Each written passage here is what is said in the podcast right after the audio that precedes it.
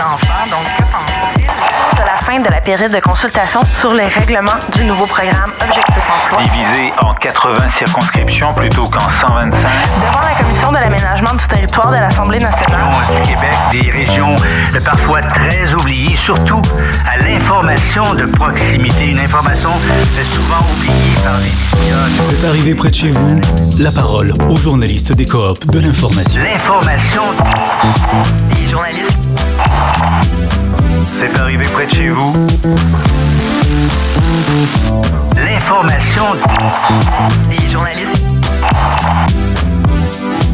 C'est arrivé près de chez vous, la parole aux journalistes des coops de l'information. Bonjour à tous et bienvenue à C'est arrivé près de chez vous, le balado des coops de l'information. Je suis Valérie Gaudreau, rédactrice en chef au journal Le Soleil et j'ai le plaisir d'animer cette émission pendant laquelle on parle des sujets qui ont marqué l'actualité un peu partout au Québec. Au menu aujourd'hui, verdict dans le dossier de la fillette de Granby, meurtre non résolu, détresse des médecins, compteur d'eau, pénurie de logements en Gaspésie, une famille réfugiée dans une église et on vous parle de stérilet. Alors, on parlera de tout ça, ce menu très varié, avec Mathieu Max Gessler euh, du Nouvel-Est à Trois-Rivières. Bonjour Valérie. Bonjour euh, Louis-Denis Bachar euh, du côté de Gatineau. Bonjour. Bonjour Valérie. Euh, Cynthia Laflamme, encore un doublé cette semaine. Cynthia parlera avec nous euh, au nom de la Voix de l'Est de Grande-Bay, mais aussi pour l'équipe d'Impact. Bonjour Valérie. Bonjour. Une première pour Simon Carmichael du Soleil, euh, à, je dirais à Québec, parce que le Soleil est à Québec, mais Simon est notre correspondant en Gaspésie. Bonjour Simon. Bonjour Valérie. Une première aussi pour Caroline Labrie du quotidien à Saguenay. Bonjour. Bonjour. Et on va terminer, en fait, on aura aussi avec Alain Goupil de la Tribune à Sherbrooke. Bonjour Alain. Salut Valérie. Alors tout le monde est en place. On commence maintenant. C'est arrivé près de chez vous, la parole aux journalistes des coops de l'information.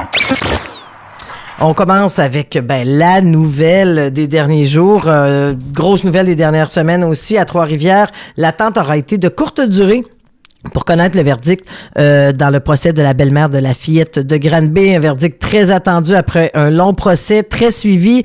Euh, Mathieu Max Gessler, ça a été très rapide. oui. Où en sommes-nous ce matin avec tout ça?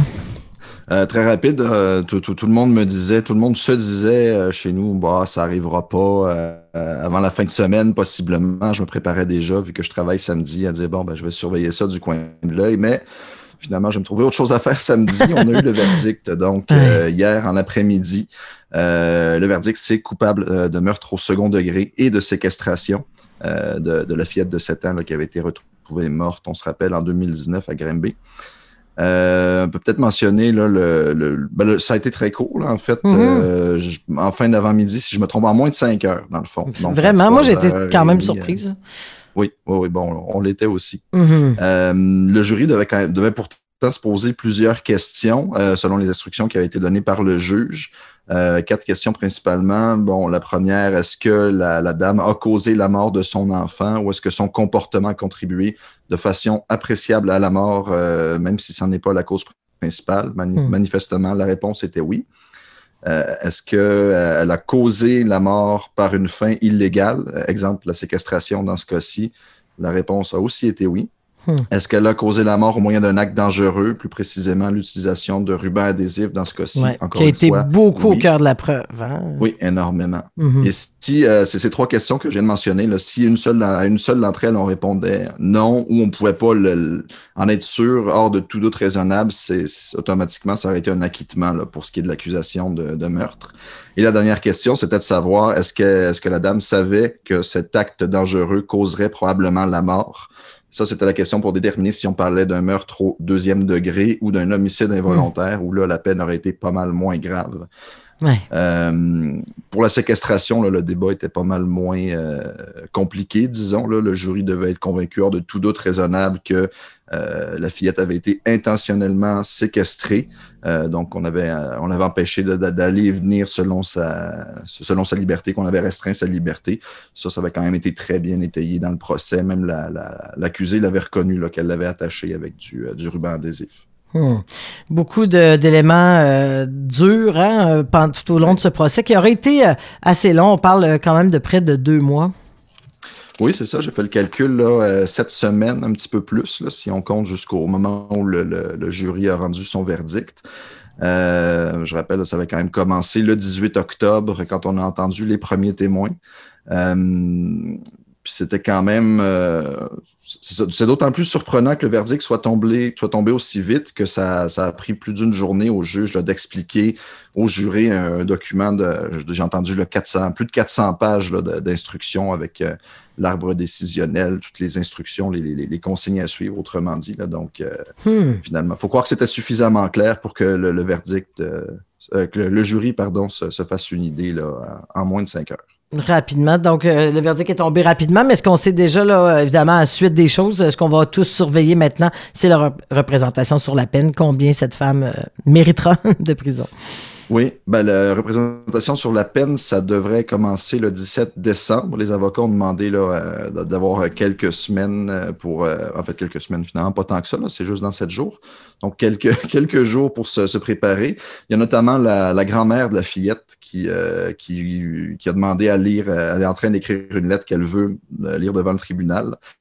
Euh, elle, elle était très heureuse du verdict. Elle a Ouais. suivi les audiences du début à la fin. Elle a parlé d'un cadeau de Noël avant l'heure, ben oui, le, le- le plus beau cadeau de Noël qu'elle aurait pu espérer avoir. Mm. Euh, puis elle, elle, elle espère que la peine sera exemplaire, euh, étant donné les sévices que la, la petite a subis.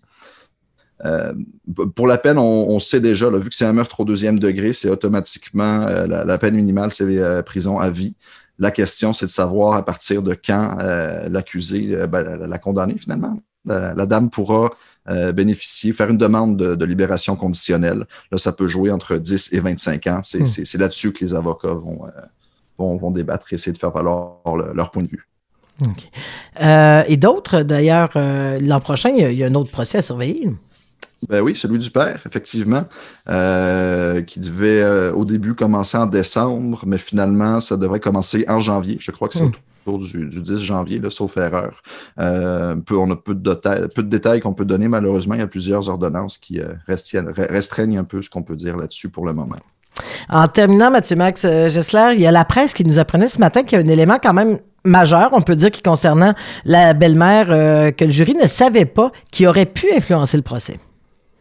Oui, euh, c'est un article d'Émilie Bilodeau dans la presse euh, qui, écrivait ce matin qu'en fait, la, la dame a déjà été accusée de voies de fait grave contre l'enfant euh, en 2017, euh, qu'elle avait tiré par les cheveux et projeté au sol alors qu'elle était en état d'ébriété. Hmm. Euh, l'enfant s'était rendu par elle-même dans un dépanneur pour demander de l'aide. Euh, la belle-mère avait plaidé coupable à cette accusation-là, mais elle avait bénéficié d'une absolution inconditionnelle. Les collègues qui sont peut-être plus familiers que moi avec le palais de justice, j'imagine que c'est pour ça, vu qu'il y a eu absolution inconditionnelle, c'est pour ça qu'on ne pouvait pas forcément le savoir avant. Ça a le- jamais avant le sorti, procès, là. ouais. Ben non, j'ai pas, j'ai pas Quand souvenir. même, hein? Si tu Mais- permets, euh, Valérie, Oui, Mathieu, ce que je peux vous expliquer dans le cas d'un procès devant jury, c'est que le jury doit être au fait de ce qui se passe là, maintenant, concernant cette cause précise-là. Donc, tout ce qui concerne les antécédents judiciaires d'un accusé doit euh, rester secret Hmm. durant le procès. Donc, ils doivent être vierges de toute information qui, euh, qui concerne euh, le avant, avant le crime. Ah, voilà, voilà. Ouais. Merci. Par contre, j'imagine que le juge peut en tenir compte au moment de déterminer la peine, s'il y a des antécédents. Je sais pas. En tout cas. Oui, oui, oui, tout à fait. Euh, on se base sur le, le- le dossier euh, Mhm. criminel de, de l'accusé à ce moment-là. Donc, un Euh, passé. puis ce qu'Émilie Bilodeau, en terminant, nous, nous apprend aussi, c'est que le procès, en fait, a failli capoter complètement à deux reprises, donc possiblement là, qu'il aurait pu juste tomber à l'eau. Euh, le premier, c'était concernant, là, on se rappellera, euh, 25 novembre, il y avait eu un... euh, en fait, la- la- la- les audiences avaient été suspendues, ça s'était poursuivi à huis clos, même sans présence du jury. C'était euh, au sujet du, du témoignage, là, une experte qui voulait faire témoigner la défense. Euh, mais en fait, ce qu'on a appris, c'est que la défense a présenté une, une requête en arrêt des procédures à ce moment-là. C'était en lien avec, le, le- avec ce témoignage-là, euh, puis Hmm. de, de la preuve qui n'aurait pas été euh, remise à la défense euh, au, au préalable, mais finalement, ça ne s'est pas appliqué. Et le deuxième moment, en fait, au troisième jour du procès, on, ben, vous, vous le savez, mais je le rappelle, il y avait des, euh, euh, il y a toujours des ordonnances qui nous empêchent notamment Ouais. de révéler euh, l'identité de, de l'accusé pour protéger celle des enfants et d'autres d'autres ordonnances qui nous empêchent de dire certaines choses. Euh, mais dans une émission de radio en ligne, il y a un avocat euh, en fait qui est allé euh, dire des informations Ah qu'il ouais. n'aurait pas dû dire. Donc, la défense a, a amené ça à l'attention du juge et le juge a dû vérifier auprès de chaque jury individuellement qu'il n'avait pas entendu cette émission de radio. Manifestement, ce n'était pas le cas. Mais bref, euh, ça a été. Euh, donc, à deux reprises, ce procès-là aurait pu tomber à l'eau. Hum, alors, ça montre toute la complexité aussi d'une histoire aussi médiatisée et bouleversante que celle de cette fillette euh, pour qui, ben voilà, c'est la fin en tout cas d'une grande partie du mmh. procès. Merci beaucoup, Mathieu Max Gessler. Ça fait plaisir. L'information des journalistes. La parole aux journalistes des coops de l'information. En Outaouais, on se souvient cette semaine d'un meurtre survenu il y a 15 ans. Euh, c'était le matin du 10 décembre 2006, un marcheur qui découvrait une jeune femme gisant dans une mare de sang dans un stationnement du parc de la Gatineau dans le secteur Hall. La victime est une autochtone de 27 ans. Elle était enceinte de plus de six mois à ce moment. Kelly euh, Morisseau, euh, Louis-Denis Bachar s'est entretenu avec Scott Morisseau. C'est le frère cadet de la victime qui a accepté pour la première fois de parler publiquement de cette affaire. Alors, c'est toujours irrésolu, Louis-Denis nous rappeler peut-être les circonstances de ce drame-là. Euh, voilà, donc une histoire euh, assez troublante. Oui, Valérie, je te dirais que j'en ai couvert des euh, histoires comme mhm. celle-là en Outaouais et dans l'Est ontarien. près de 12 ans de, couverture judiciaire et de, et de, de, de, drames de toutes sortes. et je dirais que cette histoire-là est parmi celles qui, qui vont me marquer à tout jamais quand on parle de Kelly Morisseau, on parle d'une femme de 27 ans qui avait une vie plutôt difficile, euh, une famille euh, Morisseau qui est originaire de Winnipeg, euh, des environs de Winnipeg, et qui a déménagé à Ottawa pour espérer avoir une vie meilleure. Donc, Kelly Morisseau, qui habitait dans le quartier Vanier, dans l'est d'Ottawa, qui est un quartier par ailleurs plutôt euh, francophone. Mhm. Euh, mais les Morisseaux sont des anglophones, il ne faudrait pas se leurrer là-dessus. Ce sont des Morisseaux. Et ces gens-là sont finalement devenus des Ottaviens. Et ça a été un peu la décision fatale pour eux. Kelly, qui est devenue euh, une, femme extrêmement vulnérable de par sa consommation de crack, euh, qui hmm. était fortement dépendante de cette euh, drogue qui a fait des ravages, surtout depuis là, début, début 2000, début 2005, autour de 2005, dans la capitale fédérale. C'était l'une des villes qui était le plus touchée d'ailleurs par ce, fléau-là. Et elle se prostituait parfois pour avoir de l'argent et enfin assouvir son besoin maladif de crack. Hmm. C'est un peu la base de l'histoire parce que Kelly Morisseau, euh, selon ce que Scott nous a dit, euh, Scott qui avait à l'époque 19 ans, alors aujourd'hui c'est un, homme qui, euh, qui est toujours chamboulé par ce drame-là. Scott Morisseau qui est d'ailleurs retourné à Winnipeg parce que pour lui, Ottawa, c'est terminé. Il ne veut plus jamais avoir de nouvelles de, de ce, des gens qui, qui le côtoyaient à Ottawa. Et euh, Scott, l'histoire, en fait, c'est que j'ai essayé de le rejoindre depuis euh, l'été dernier. Et euh, un bon matin, il m'a rappelé, comme ah, ça, il y a à peine quelques semaines, et il m'a dit qu'il était prêt enfin à me parler. Et je lui ai dit, ben l'entrevue, on pourrait la faire dans une heure ou deux. Il dit non, c'est tout de suite que je parle ou je parle jamais. Ah, ça, oui. ça, a été une entrevue assez comment dire, euh, direct euh, et euh, avec l'anglais que je peux me avoir, il a fallu que je me concentre extrêmement vite. J'ai pas eu le temps de finir mon premier café. L'importance de l'écouter était, était attendue. Ça faisait à peu près, ça faisait plus de dix ans que je voulais parler à cet individu-là. Je savais que Scott Morisseau avait des informations à, à donner, qu'il avait donné certaines informations aussi à la police de Gatineau qui avait enquêter là-dessus. Euh, l'histoire, c'est que Kelly, elle est partie d'Ottawa chez sa, de chez sa mère. chez sa mère, il y avait Scott Morisseau, sa mère, et Kelly habitait dans un autre appartement qui était à quelques coins de rue. Et à un moment donné, Scott dit à tout le monde en anglais, get the F out of hmm. here. Donc, sacré votre camp en bon français. ouais, sortez d'ici. Euh, je travaille demain, euh, je veux, euh, je fais pas le party à soir, vous foutez le camp. Sa sœur, avec qui il avait d'excellents rapports, l'a pris dans ses bras. Il dit, il n'y a pas de problème, on s'en va, ils sont partis ailleurs. peu avant minuit, il devait être 10h, 11h le 9 décembre, donc la Hmm. veille du meurtre. Et euh, le lendemain, Scott Morisseau est allé au travail et son patron lui a tout de suite dit Tu devrais vraiment retourner chez toi. Euh, il lui a pas dit nécessairement tout de suite pourquoi. Et lorsqu'il est retourné à la maison, il a compris tout de suite ce qui s'était passé. Euh, sa sœur a été vue pour la dernière fois dans la nuit euh, à Vanier, à Ottawa, euh, dans, euh, dans la nuit. Et on l'a retrouvée morte, ensanglantée dans un parc, dans le parc de la Gatineau, qui est de l'autre côté de la rivière des Outaouais, pour situer les gens, dans le secteur Hall. Euh, le parc de la Gatineau qui fait une sorte de pointe euh, dans le secteur urbain de la ville de Gatineau. Et c'est un stationnement qui est euh, en retrait. C'est un stationnement qui n'est pas éclairé. Et on a retrouvé cette dame-là ensanglantée dans, dans sa mare de sang complètement. Et c'est Hmm. un marcheur, euh, comme tu le disais tout à l'heure, à 5h40 du matin qu'il l'a vue. Elle était encore vivante, euh, mais elle a rendu l'âme dans l'heure qui a suivi.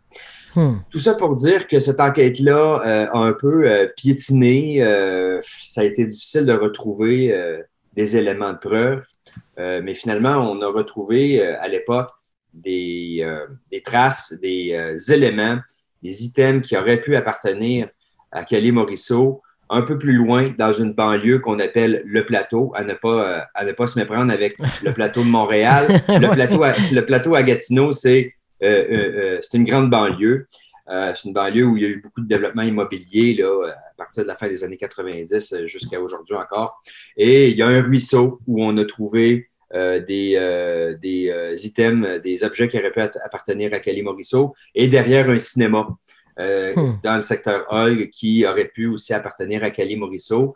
Euh, et euh, tout ça, euh, finalement, n'a pas donné euh, le résultat escompté euh, aux policiers de Gatineau qui euh, ont confirmé l'existence de ces, euh, de ces éléments-là dix ans après euh, les faits, soit en euh, 2000, euh, il y a cinq ans, donc en 2016. Euh, et ces, ces- ces informations-là ont été relayées dans le but de relancer l'enquête.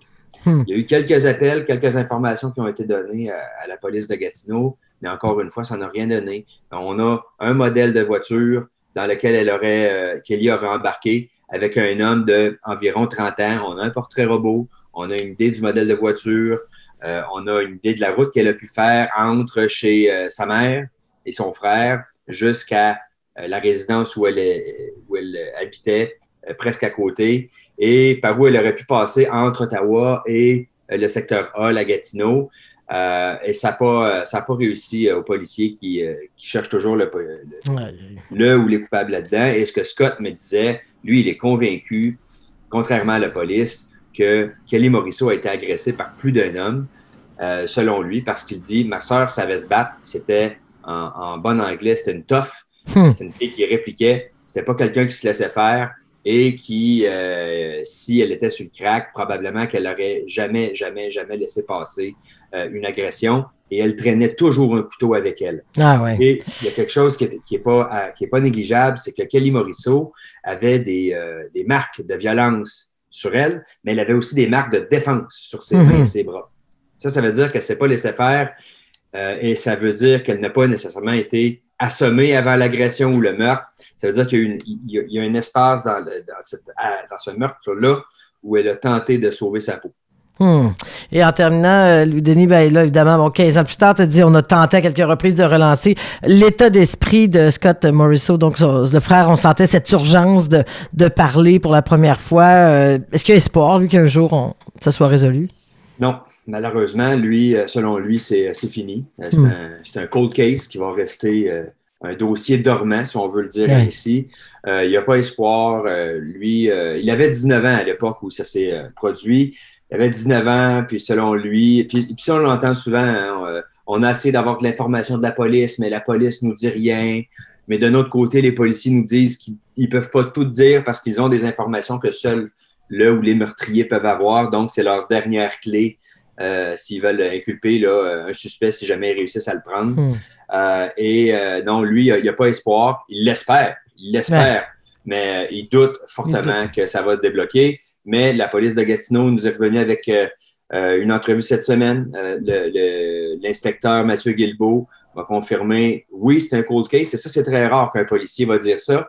Euh, parce que c'est un mot qui fait peur, c'est un mot qui Mhm. peut faire croire que c'est un dossier qui est abandonné. Il dit oui, c'est un cold case, mais il n'est pas tabletté. Ça veut dire que pour ces enquêteurs, c'est toujours, toujours un dossier ouvert. Et il a dit à la lecture de ton article, Lou Denis, euh, et ça, les policiers le savaient déjà, je n'ai pas découvert ça moi-même, mais il dit en relisant l'article, euh, je crois que ça mériterait euh, euh, qu'on qu'on retourne certaines pierres, dont celle de la gratuité du meurtre, mais aussi de cette histoire euh, de, de blessure de défense Ouais. qu'on devrait peut-être revoir dans le cadre de notre enquête. Il y a peut-être des éléments là-dedans qui pourraient euh, euh, intéresser à nouveau les policiers qui sont là-dedans, parce qu'il y a des policiers qui, étaient en service il y a 15 ans et qui aujourd'hui sont soit retraités ou affectés. Ah oui, on commence à parler d'une euh, d'une longue période. Ben merci de nous avoir rappelé euh, la mémoire euh, de cette femme et de son frère qui doit vivre avec euh, ce deuil euh, qu'on devine euh, épouvantable. Et euh, merci beaucoup, Louis Denis euh, Gatineau. Des nouvelles, des reportages, il y en a des tonnes. Et on peut pas tout lire. Dans les applications mobiles des coops de l'information, on fait le tri pour vous. Chaque matin, accédez à un condensé des nouvelles qui vous touchent, comme dans un journal. Téléchargez l'application du droit, du Nouvelliste, du quotidien, du Soleil, de la Tribune ou de la Voix de l'Est et profitez du premier mois gratuit sur votre abonnement. On va du côté de Granby avec Cynthia Laflamme euh, qui nous parle d'un travail de son collègue Jean-François Guillette euh, de La Voix de l'Est qui s'est intéressé à la détresse des médecins. On en parle euh, ces jours-ci. Il y a de nouvelles données, en fait. Oui, parce que ben, on parle beaucoup d'infirmières, mais les médecins aussi éprouvent une pression, un stress qui peut mener à une détresse psychologique et une grande fatigue. Donc, pour euh, démystifier cette détresse-là, mon collègue a parlé au docteur Jacques Bergeron, qui est, pro- qui est président de l'Association des médecins omnipraticiens d'Iamaska. euh, mais qui a aussi été à la tête du programme d'aide aux médecins du Québec là, dans les deux dernières années en pleine pandémie. Hmm. Il était aux premières loges là, pour voir la détresse s'installer. Euh, puis il nous dit que la crise sanitaire a été dure pour les médecins parce que ça leur a demandé beaucoup d'adaptation à de nouvelles façons de faire. Ils ont eu à jongler avec les consignes changeantes, du matériel de protection parfois insuffisant, une frustration également euh, du personnel, mais aussi de la population.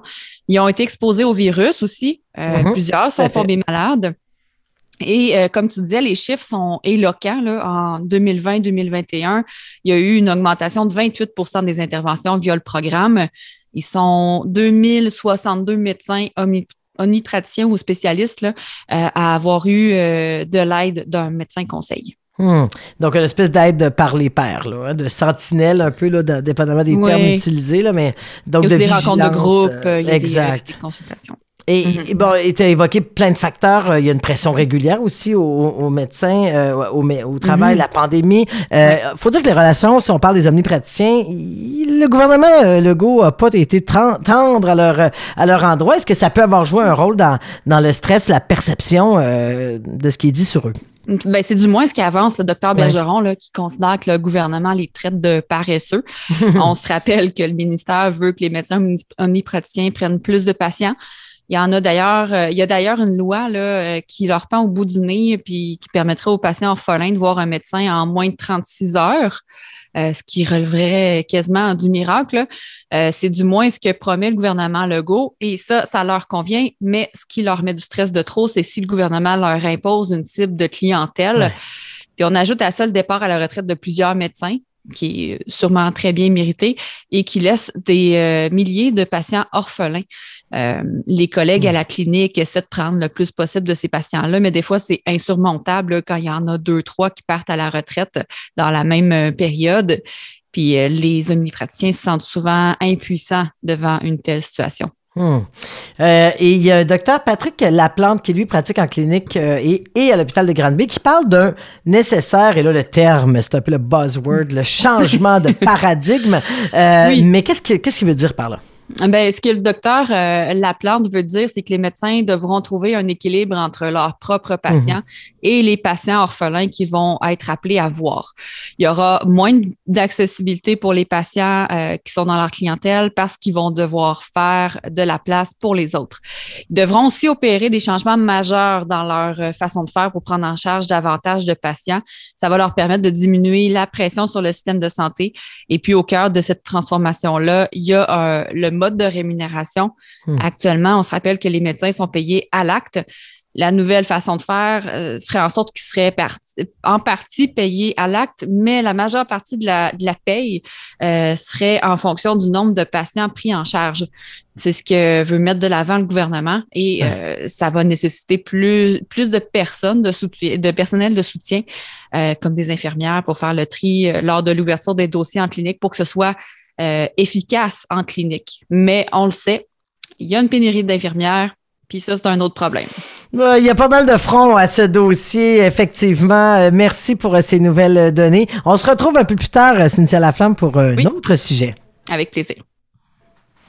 L'information des journalistes. La parole aux journalistes des coops de l'information. Du côté de Saguenay, on rejoint euh, Caroline Labrie, une première collaboration, euh, alors que des commerçants de l'Abbé ont été désagréablement surpris pardon, par le montant de la première facture de leur nouveau compteur d'eau, fameux dossier de compteur d'eau. Euh, quand même, hein? 5 700 pour neuf mois, petite surprise. Oui, pour un marché, là, un petit marché d'alimentation euh, de la baie, donc le marché Saint-Marc. Je vous ramène là, les compteurs d'eau, c'est la stratégie euh, québécoise d'économie d'eau potable. Donc, c'était lancé par Québec. Il faut l'installer partout, sauf que c'est les villes qui sont responsables de le faire. Alors, chez nous, on a commencé les installations depuis euh, février 2020.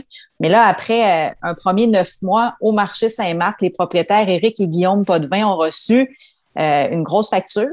Et six mois après, une autre euh, importante facture. Donc là, ça monte à, à 10 200 dollars au total. Et au travers de ça, eux ont dû faire installer leur compteur d'eau. Donc là aussi, un 400 dollars. Et là, ils se sont rendus compte que c'était leur... Euh, leur compresseur là, pour faire fonctionner les frigos qui, qui n'avaient pas un, un, morceau, une valve là, qui permet de, de, limiter la, de limiter la consommation de l'eau. Donc là, un autre 3000 dollars pour euh, faire installer ça. Donc, eux trouvent que c'est un peu exagéré ce qu'ils ont euh, à payer euh, au fil pour les derniers mois. Je suis allée voir quelques marchands autour aussi de, ce quartier-là, puis on me disait tous la même chose, que ça coûte cher, c'est plusieurs milliers de dollars. Entre autres, un bar, le bar L'Aventurier, que ça lui a coûté 2000 dollars, mais pendant que le bar était fermé au moment ah oui, où en on plus, était ben oui, en pleine pandémie. Exact. mon 2000 dollars, mon eau coulait de où, je le sais même pas.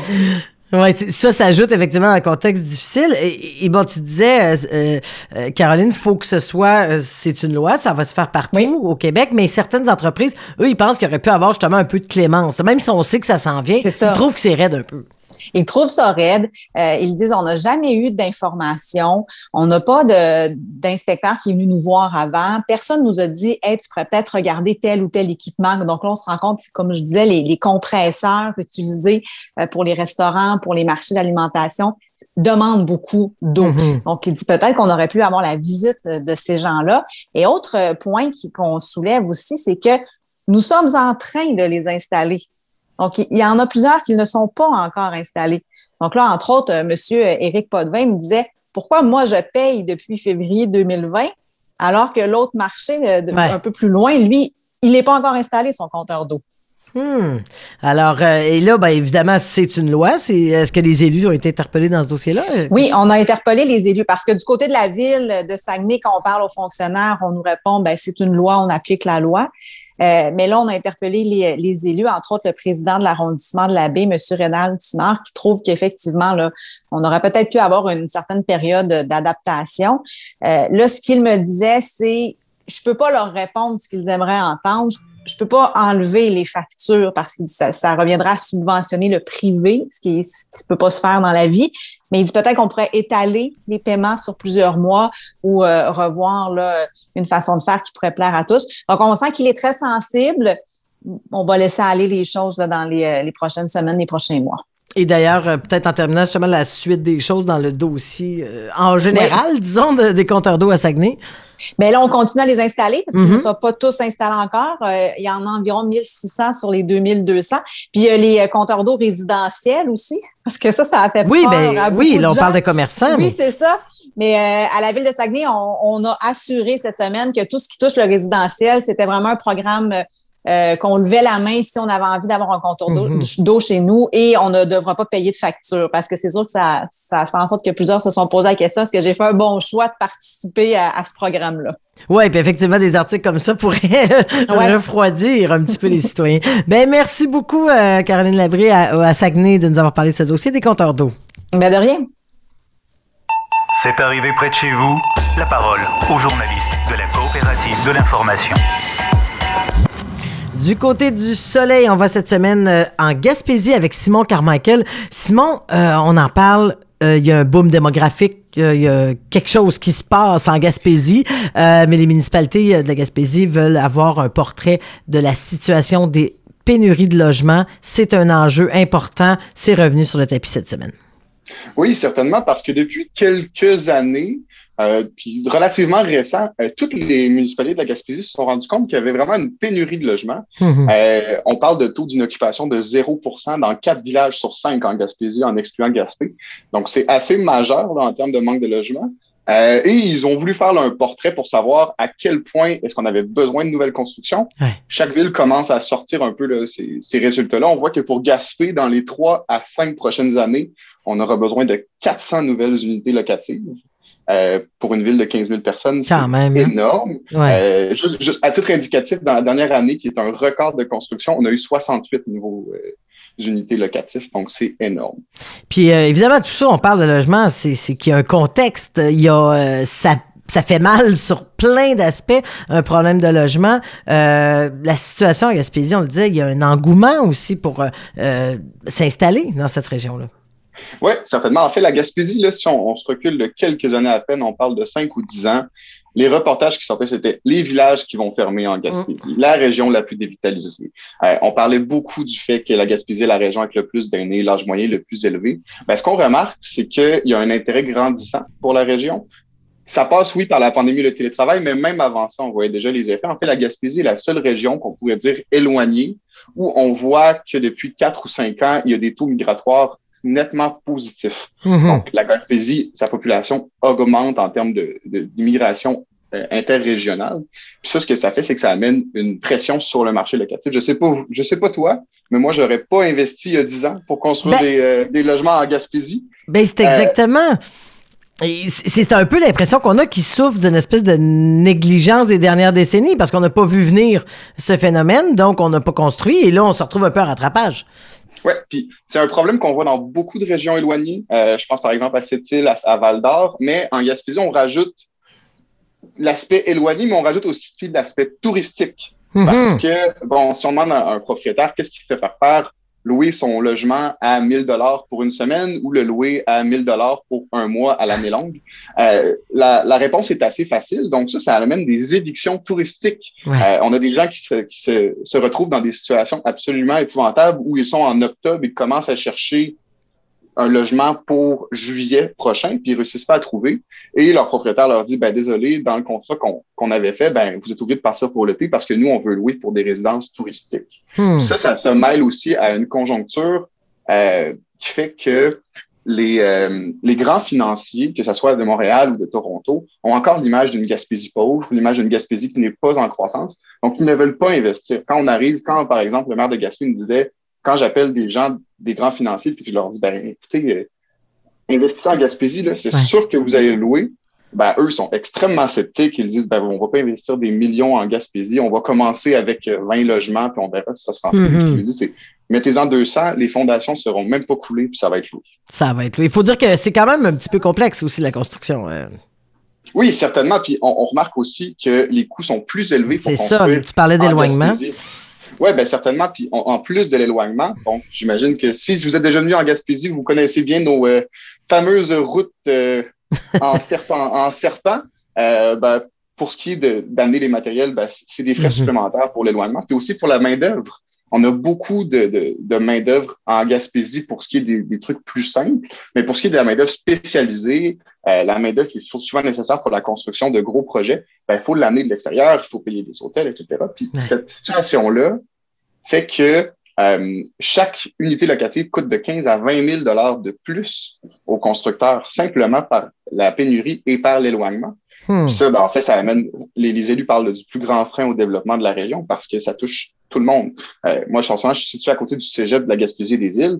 Euh, eux, ils ont des, des, enseignants qui viennent quelques mois et qui doivent repartir à défaut d'avoir euh, de devoir trouver un logement, sinon ils vivent dans un auto ou dans une chambre d'hôtel. Caroline, hein? on est, euh, c'est vraiment, non, c'est impressionnant. Puis euh, d'ailleurs, je souligne à quel point euh, Simon Carmichael pour le Soleil, tu as documenté ce phénomène. On l'a vu dans le cas des flips touristiques cet été. Tu as parlé de cas de gens même qui ne pouvaient pas recevoir d'aide après un certain temps qu'un organisme communautaire. Alors, on se rend compte qu'il y a plein de situations. En terminant, on le disait il y a diverses facettes à ces besoins-là. On pense souvent aux travailleurs, euh, euh, soit à la famille, soit, mais il y a vraiment là, ce qu'on comprend aussi de tes articles de cette semaine, euh, de, ton, de ton dossier, c'est que c'est vraiment toutes les catégories de logements qui sont en besoin criant présentement. Ce qu'on entend beaucoup dans, dans, le reste du Québec, je pense à Québec ou Montréal, c'est qu'on a besoin de logements abordables, de logements familiaux. Si mhm. même une personne seule avec un bon salaire, par exemple quelqu'un qui travaille à, l'hôpital, ben, va avoir de la difficulté à se trouver un logement. Euh, parce que mhm. ce qui nous manque, c'est du logement de milieu de gamme, euh, des, des deux, des trois, des quatre et demi. Il n'y en a simplement pas sur le marché. Puis dès qu'il y en a un, ben, il s'envole euh, comme ça. Moi, quand j'ai voulu louer mon logement, en une heure, j'ai eu 15 messages. Puis j'ai loué à 4 heures l'après-midi. Donc, c'est extrêmement intense. Puis ça apporte que les entreprises saisonnières, par exemple, on pense à Percé, ben, eux, ils doivent acheter des maisons dans le village de Percé pour loger leurs travailleurs temporaires ce qui amène une pression aux autres entreprises de devoir faire la même chose parce que sinon, ils sont incapables de recruter. C'est la même chose pour le CI3S, c'est la même chose pour le Cégep. Donc, toutes les facettes de l'économie en Gaspésie hmm. est affectée par ça. D'ailleurs, la députée vient de, la députée de Gaspé vient de publier un documentaire là, sur le, sur la crise du logement ou la, pénurie de logement parce qu'on n'a pas encore parlé de crise du logement. en tout cas, c'est extrêmement intéressant. Merci beaucoup, euh, Simon Carmichael. Et on l'a vu avec la surchauffe dans les grands centres. C'est loin d'être juste à Montréal que ça se vit. Euh, merci euh, beaucoup, Simon Carmichael. Au revoir. Vous aimez ce que vous entendez? De l'actualité locale, de calibre mondial. Ça vous branche? Vous méritez le journalisme de qualité produit quotidiennement par les six coops de l'information. Le Droit, Le Nouvelliste, Le Quotidien, Le Soleil, La Tribune et La Voix de l'Est. Visitez nos sites web et inscrivez-vous gratuitement à nos infolettres. On se déplace maintenant du côté de Sherbrooke avec Alain Goupil à la tribune. Il nous parle d'une famille qui est réfugiée dans une église, l'église euh, Plymouth Trinity de Sherbrooke, depuis un mois déjà pour échapper à un ordre d'expulsion vers le Mexique. C'est pas banal, hein, une situation comme ça. Donc, excusez-moi. Donc, c'était effectivement, c'est pas banal parce que c'est une histoire qui. Euh, qui a des ramifications historiques, dans le sens où on parle donc d'une famille qui s'est réfugiée dans une église, comme tu l'as mentionné, et qui invoque le droit au sanctuaire ou euh, la loi dite des, sanctuaires, qui est une, une, loi, en fait, qui n'est pas une loi, mais qui est une pratique qui remonte, euh, quand on fouille comme il faut, là, ça remonte jusqu'à l'Antiquité, hmm. euh, ce genre de, de, pratique-là. Donc, c'est un peu, c'est un peu une façon de se placer à l'abri, si tu veux, là, des, des, pouvoirs politiques sur la base de la séparation des pouvoirs en se disant que le, le pouvoir politique ne peut pas intervenir ou ne peut ne peut pas euh, euh, intervenir donc dans un, dans un lieu de culte.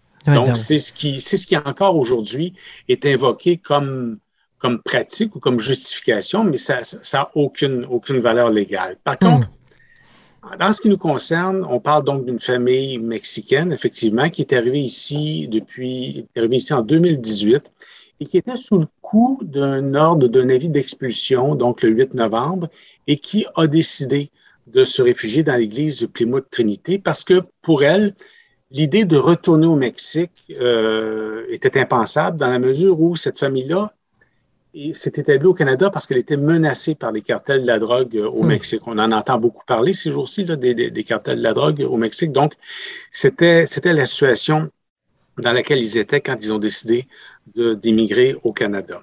Donc, ils invoquent la sécurité s'ils devaient retourner. Euh, on voit qu'il y a une mobilisation actuellement et on constate à la lecture des articles que la tribune a, consacré précédemment au sujet parce que ça fait quand même un mois là, que c'est dans l'actualité. C'est des membres de la famille qui sont très appréciés, tu disais, sont intégrés depuis 2018. Oui, c'est ça. Notamment, euh, on, l'a vu là, depuis, que, depuis que la nouvelle est sortie le 8 novembre. C'est une famille qui a reçu beaucoup d'appui d'organismes communautaires, même de, simples citoyens là, qui euh, ont des voisins qui ont euh, évoqué le fait là, que c'était une famille qui, qui était bon, qui était bien intégrée effectivement, même parmi parmi les enfants. Ils ont une fille qui euh, est très appréciée parmi ses collègues de classe, à l'école également, et l'école a permis également qu'elle puisse continuer à suivre ses cours, Mhm. même en étant euh, Parce qu'ils sont 24 heures sur 24 dans l'Église, il faut comprendre. Absolument. Ils sont, sont Mhm. 24 heures sur 24 dans l'Église. Le, le, le pasteur de, de l'Église en question euh, a bien expliqué qu'en ce qui concerne l'Église ou sa congrégation, euh, le but, c'est pas nécessairement de, de, de se manifester contre les lois d'immigration, mais c'est plutôt une approche humanitaire qu'on qu'on a voulu euh, apporter dans ce, dans ce dossier-là. Hmm. Et euh, donc, ils ont mis à la disposition de la famille là, tout ce qu'il fallait pour qu'ils puissent vraiment euh, vivre à l'intérieur de, de l'Église.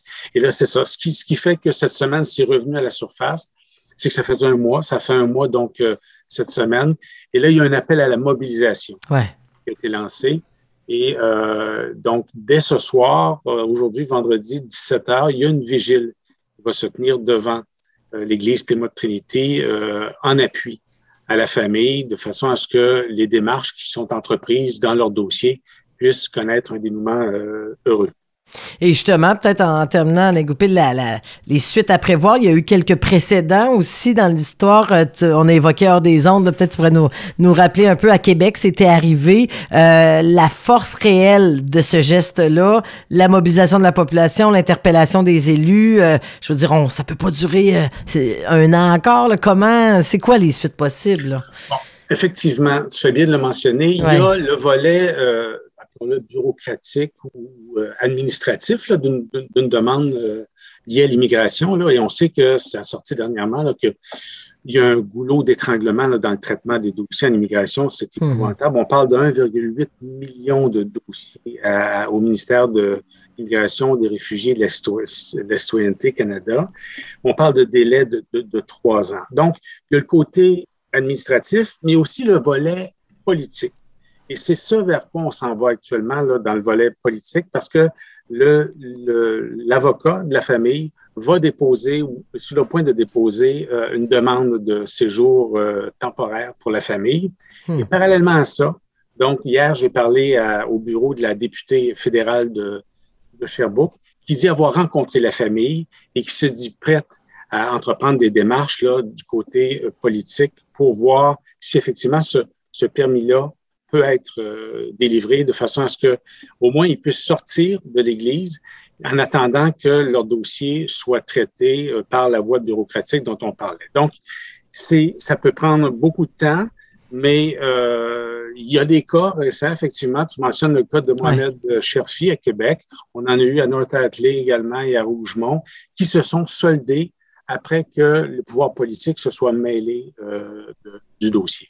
Donc, on peut penser que la mobilisation n'est pas vaine. Euh, rappelons, c'est tout ça en vertu de la loi qui n'est pas une loi des sanctuaires, une tradition qui est encore à ce jour respectée. Alain Goupil, merci beaucoup et on va suivre toute l'équipe de la tribune qui va suivre le sort de cette famille de Sherbrooke. Merci. L'information des journalistes. La parole aux journalistes des coops de l'information. On retrouve Cynthia Laflamme. On termine l'émission avec cette fois-ci le chapeau de la membre de l'équipe d'Impact. Cynthia, tu t'es penchée sur le stérilet hormonal qu'on connaît surtout sous le nom de Mirena. En général, bon, c'est positif, ça prévient même certaines maladies, mais des milliers de femmes dans le monde vivent des effets secondaires importants, un phénomène qu'on commence à documenter de plus en plus. Oui, il y a même des, euh, des recours collectifs un peu partout mm -hmm. dans le monde. Là. J'ai parlé avec des femmes de tous les milieux qui ont connu euh, différents effets secondaires, euh, dont certains sont assez hypothécaires. Là. On parle ici de crise d'angoisse, de dépression, de choc vagal, mais aussi de prise de poids, de perte de cheveux, de changement de pilosité. Puis avant de me lancer dans l'écriture, j'ai fait une liste des effets secondaires décriés par les femmes euh, sur les réseaux sociaux. Et la liste a de quoi donner euh, des frissons. Là. Je peux, elle est tellement longue que je ne peux pas vous la, la citer, là, l'énumérer.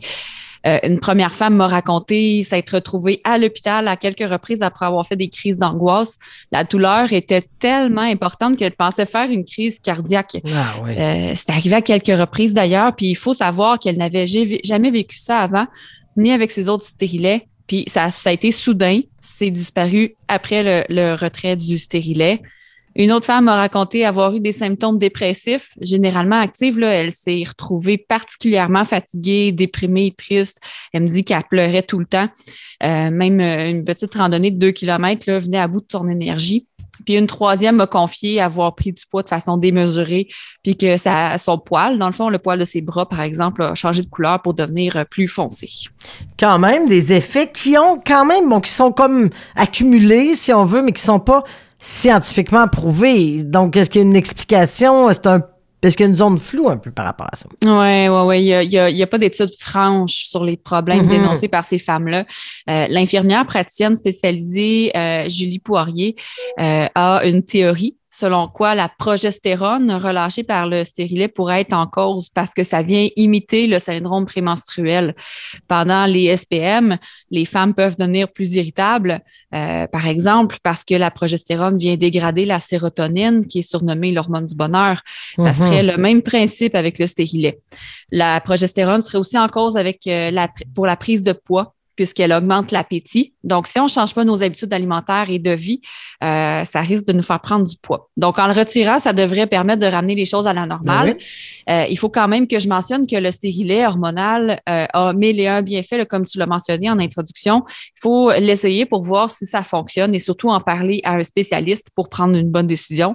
Mais si vos SPM sont intenses, ça se peut que les effets secondaires du stérilet le soient aussi. Hmm. Et, là, ben, évidemment, ces femmes-là qui ont accepté de parler, elles, dans le fond, ce qu'elles disent, euh, effectivement, elles doivent reconnaître des avantages aussi, mais elles, estiment qu'elles ne sont pas vraiment écoutées à l'heure actuelle, c'est ça? Oui, oui, oui. Pourtant, elles, devraient être écoutées, là, selon mes deux intervenantes, mm-hmm. la gynécologue Marie-Ève Murray et l'IPS Julie Poirier, les, selon, elle, euh, les femmes qui se plaignent d'effets secondaires, qu'ils soient prouvés scientifiquement ou non, devraient être écoutées. Ce sont les patientes qui ressentent ce qui se passe dans leur corps et si les symptômes sont encore là après quelques jours euh, après le retrait, ben le médecin peut continuer à investiguer. Ça veut dire que le stérilet n'est pas en cause.